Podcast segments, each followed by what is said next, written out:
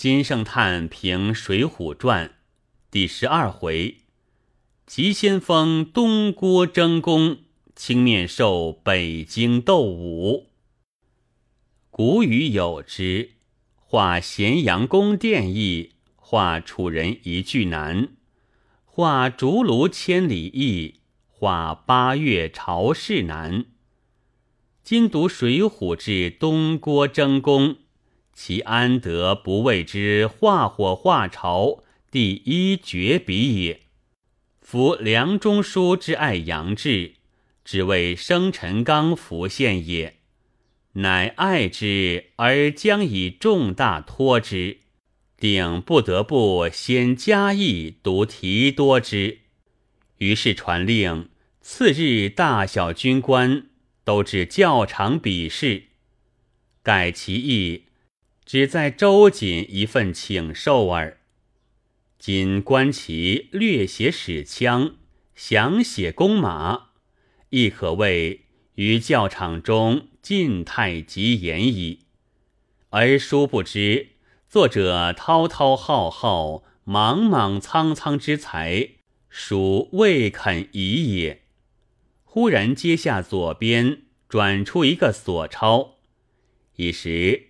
虽若连比梁中书，亦似出于意外也者。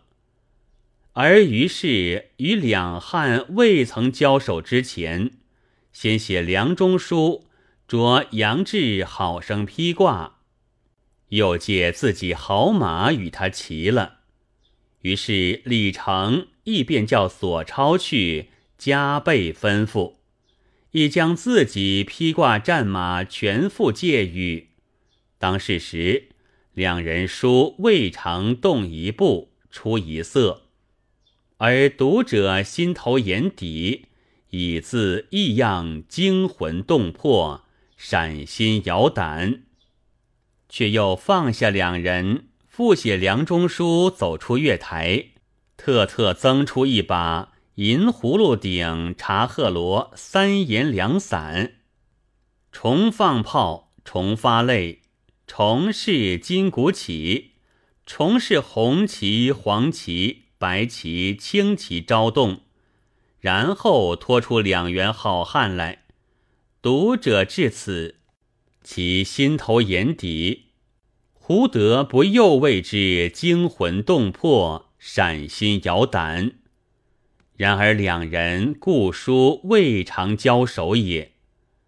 至于正文，只用一句战到五十余合不分胜负，就此一句半路按住，却重复写梁中书看呆，众军官喝彩，满教场军士们没一个不说。李成文达不住声叫好斗。使读者口中自说满教场人，而眼光自落在两个好汉、两匹战马、两班兵器上，不为书中梁中书呆了，连书外看书的人也呆了。于是鸣金收军而后，重复正写一句：两个各要争功，哪肯回马？如此行文，真是画火画潮，天生绝笔。自有笔墨，未有此文；自有此文，未有此评。呜呼！天下之乐，第一莫若读书；读书之乐，第一莫若读《水浒》。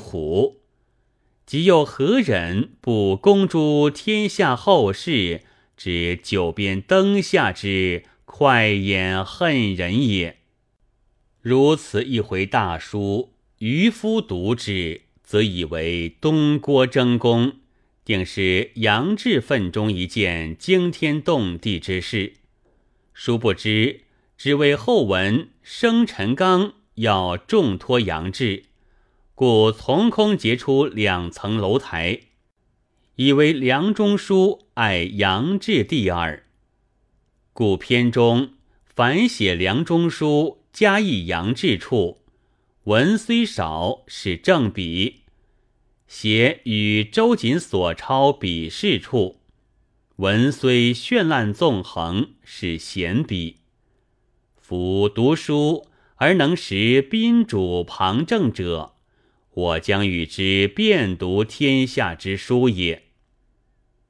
看他齐真真的一教场人，后来发放了大军，留下梁中书众军官所抄杨志，又发放了众军官，留下梁中书所抄杨志，又发放了所抄，留下梁中书杨志，皆乎意在乎此矣。